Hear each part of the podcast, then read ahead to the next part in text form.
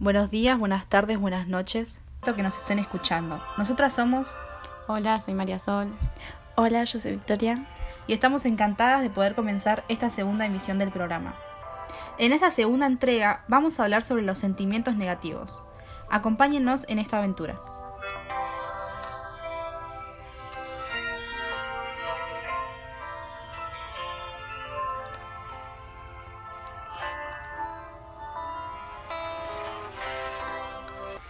Bueno, Maru, ¿qué te parece si nos empezás a contar qué son los sentimientos negativos para vos?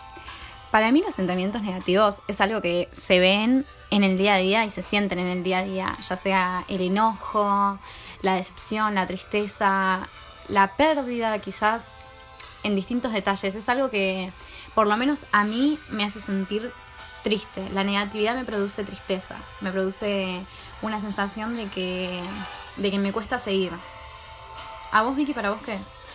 No, para mí también lo mismo, eh, y aparte de que te produce tristeza, es algo tipo inevitable. Como que, o sea, nosotros, al igual que lo que hablábamos en el podcast anterior, eh, no elegimos eh, tener, claro, o estar enojados, o.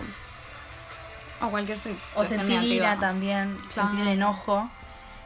son cosas que uno no las planea, tampoco como lo que dijimos en el podcast anterior, como planear el amor.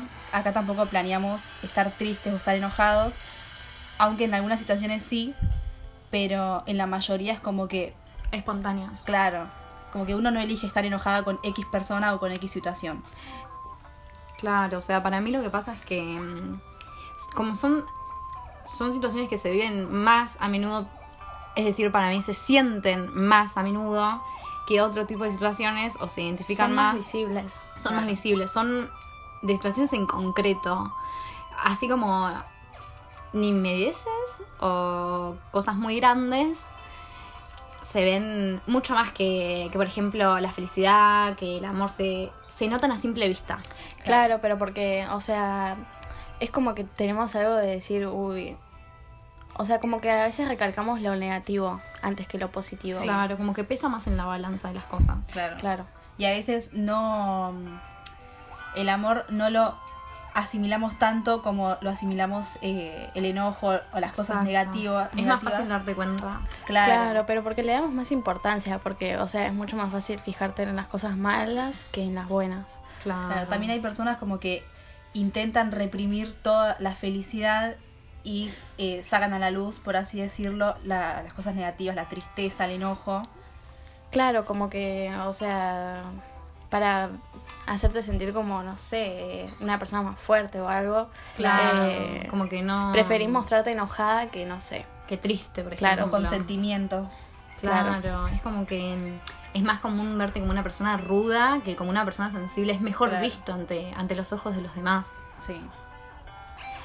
Acá también es donde entre nuestro enojo, entre las emociones negativas, entre nuestra ética, entre las cosas que pensamos que están bien y que están mal al accionar, accionar de bronca, accionar de enojo.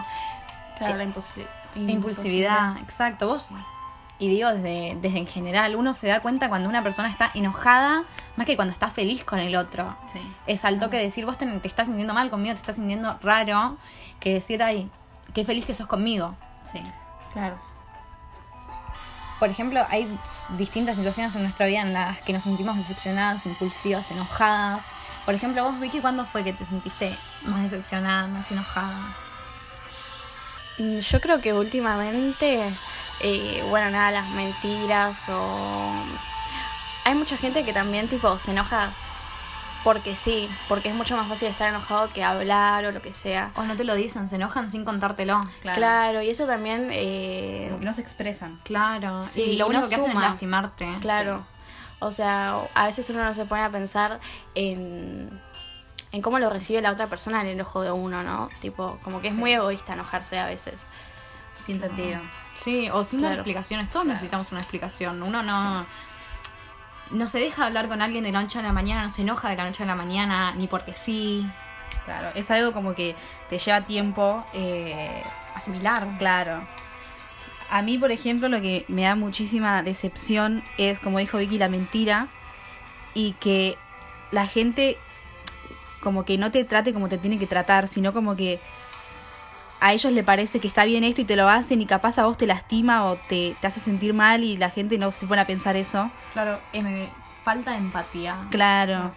Entonces es como que, nada, no falta de empatía porque no, no se ponen a pensar en, en capaz tu historia anterior o lo que a vos te molesta o lo que a vos te hace mal y, y te, lo- te hace las cosas o te miente o te dice cosas que capaz, como decíamos antes, las personas muestran ser rudas o, no, o que no tienen sentimiento y en realidad es como todo lo tapan y por dentro sí les duele y toda esa, esa negatividad que recibe, En un momento explota. claro, explota y ya ahí es cuando la gente también es como que dice, uy, Todo lo que salió. claro, Como que la gente prefiere enojarse a ponerse triste. sí. Es como Claro. si fuera una sensación de Como tapón. Claro, como que da menos vergüenza eso. Claro. Tipo, no sé, estar enojada que estar triste. Claro, por ejemplo, el caso contrario. Yo fui a psicólogo cuando era más chica, fui bastante tiempo. Y como soy una persona muy sensible, a ver, no puedo tener una discusión sin llorar. Él me decía como que yo tenía que enojarme menos y... No, al revés. Enojarme más y llorar menos. Es como que yo hacía al revés de lo que se supone está bien visto. Demuestro más de lo que me puedo guardar. Eso igual no está mal, demostrar. Pero tampoco está bien. Claro, es que para mí lo que hay que buscar es un equilibrio entre el enojo Sí. y la tristeza, saber diferenciar cuándo una y cuándo la otra. Claro. Tipo, está bien que uno tenga la libertad de enojarse cada, cada vez que quiera, pero mm, nada, eso no quiere decir que esté bien. Claro, como que hay límites, siempre hay una barrera entre lo que está bien y lo que está mal, y eso también depende mucho de cada uno. Sobre los sentimientos no hay nada escrito, nadie te dice está bien sentir esto y está mal sentir lo otro. Como hay gente que no sé, como hablábamos en el podcast anterior, eh, no sé, no, no puedes evitar enamorarte. Y también está esa barrera de ¿está bien enamorarse o está mal? ¿Está bien enojarse o está mal? Nunca sentís esa, esa sensación de total libertad ante lo que puedes sentir, ante lo que está bien, ante lo que no está bien, ante lo que las otras personas van a querer recibir y ante lo que vos vas a querer dar. Sí. No, y aparte de que la gente tipo es muy juzgadora en ese en el sentido de la tristeza, tipo mm, nada que O sea, como que te preguntan eh, por qué llorás o por qué haces, eh, por qué te enojas. como que no, por esto no va a ponerte triste. Y tipo, Claro. uno no es. eh, uno no puede controlar sus sentimientos siempre. O ponerle. Algo que nos, nos pasa, creo que a la mayoría de los adolescentes, es que siempre está como el prejuicio de que no, vos te pones triste porque sos adolescente y tipo, pero esto es una pelotudez. Claro. y tipo, Claro. uno no sabe cómo. O si no, la gente mayor que te dice, yo pasé por esto y... Y no era para tanto. Claro. Claro, y capaz en ese momento se los dijeron a ellos también. Igual, ah, o sea, fuera de eso, es como que son distintos pensamientos y son distintas etapas también. Y es distinta la... Es distinto, cada uno El lo vive a su sentimiento de cada uno, claro. Sí. O sea, no es mi tristeza la misma que la de mis amigas, no es mi tristeza la misma que mi mamá, no vivimos lo mismo. Pero por eso no significa que esté mal o que no puedas estar triste por esa cosa. Exacto, que valga Claro, menos. Y acá claro. es donde entra la culpa. Sí. El hacerte sentir mal, culpable de por lo que podés sentir y lo que no podés sentir. Tampoco está bueno eh, en el sentido de una pareja, es un ejemplo, que te repriman el sentimiento. Ponele, vos te querés, vos sentís algo, no sé, un ejemplo, por una persona que no, no siempre sentís lo mismo por las personas. Es decir, ponele, yo no siento lo mismo que siento con Maru que siento con Vicky. Cada amor es diferente. Claro, y hay personas como que se enojan y te hacen reprimir ese amor por una persona por los celos, porque sentís más por esta y más por aquella, y no es que sentís más por uno y más por el otro, sino como que sentís cosas distintas, sentís amor diferente por cada persona. Claro, ahí está la libertad de, de- de elección. A ver, vos Claro. sos libre de vivir y de sentir lo que vos quieras. Y los celos lo único que hacen es, es cortarte tu libertad, es cortarte Sí. las ganas que vos tengas de hacer cosas. Ahí es donde entran, lo que hablábamos la vez pasada, las relaciones tóxicas. Sí. El, el no dejar que el otro sea feliz. Y el amor es eso, es hacerse feliz. Claro. La tristeza es lo mismo. Querer que el otro sea feliz. Y bueno, para darle un cierre a este podcast, vamos a pasar la canción de Drad Maray, Tú sin mí.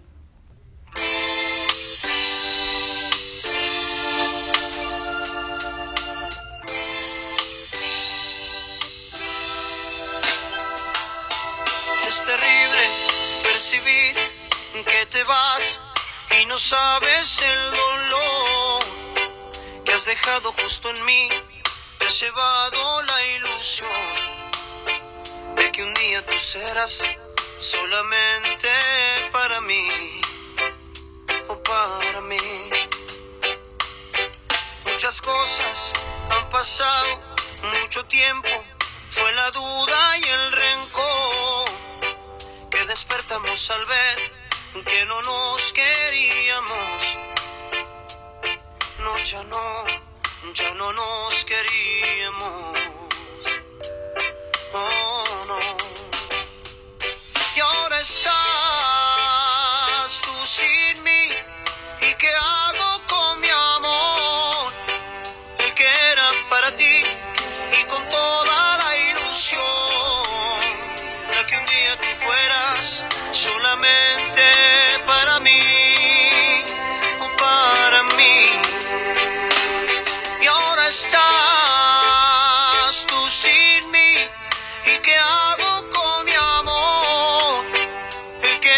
para ti y con toda la ilusión de que un día tú fueras solamente para mí o para mí.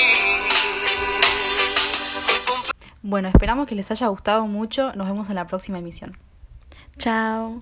Hasta la próxima.